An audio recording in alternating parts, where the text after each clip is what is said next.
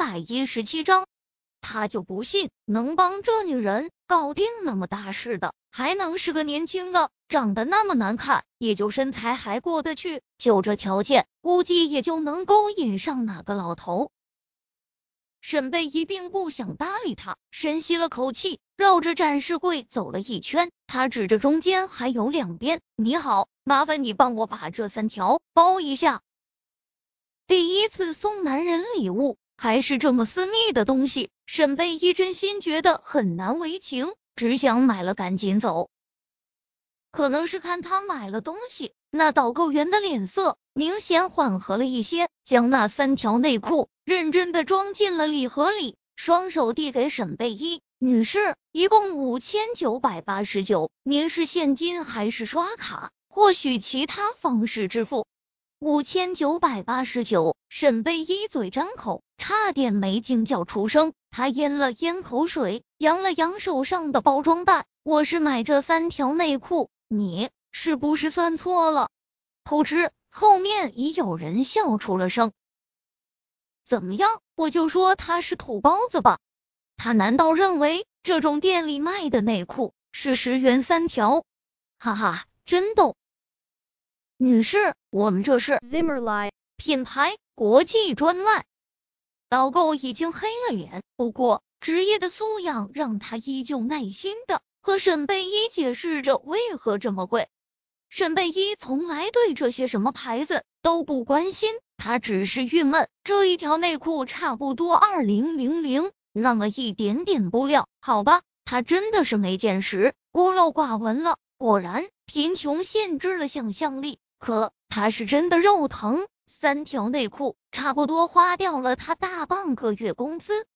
最主要是他没有带工资卡，手机和包里的现金合起来估计也一千不到。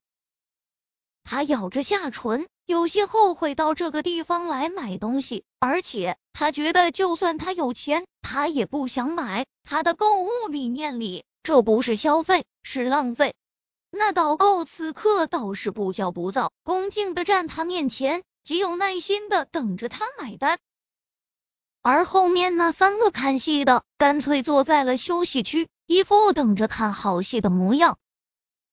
就在沈贝已经过了一番心理斗争，准备和导购员说不买时，记账上吧。好听的男声从他身侧传入耳中。抬头便看到宁少臣好整以暇的双手插兜看着他，嘴角带着笑意，眼里是无限的宠溺。他的出现瞬间吸引了在场女士的目光。那三个女人中，只有冯青青是见过宁少臣的，其他两个估计也是在电视上见过他，此刻都惊讶的看着他。而本来在里面没出来的几个导购，一股风似的全站了出来。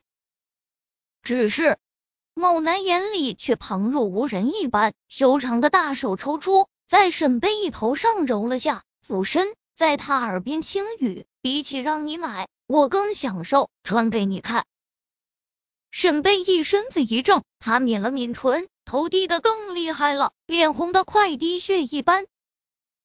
你。你怎么来了？宁少臣很自然的将手放在他腰间，低头挑眉。我说想见你了，信吗？早上不是才分开？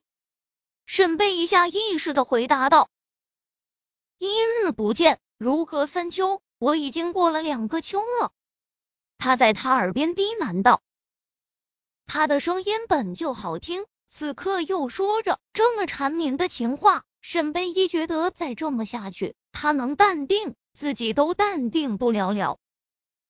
不过好在两人刻意放低了声音，周围的人应该听不清他们在说什么，能看见的就是两人之前亲密互动